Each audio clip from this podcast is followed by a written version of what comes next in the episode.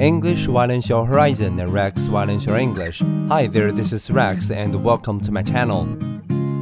Architecture Biennale puts the spotlight on Africa. Of the 100 projects, installations, and buildings on display in the main show of the Venice Architecture Biennale in 2018, only two were by Africans. Five years on, the pendulum has swung completely. In this year's exhibition, which opens on Saturday, half of the 89 participants are from Africa or the African diaspora. Lesley Lokko, a Ghanaian Scottish architect, curated the show, which is called The Laboratory of the Future. The title refers to the impact the youngest continent will have on the rest of the world. What happens in Africa happens to us all, Mrs. Lokko said. But it also nods to the challenge Africa faces to reimagine its built environment, as David Adjaye, an architect showing at the Biennale, puts it.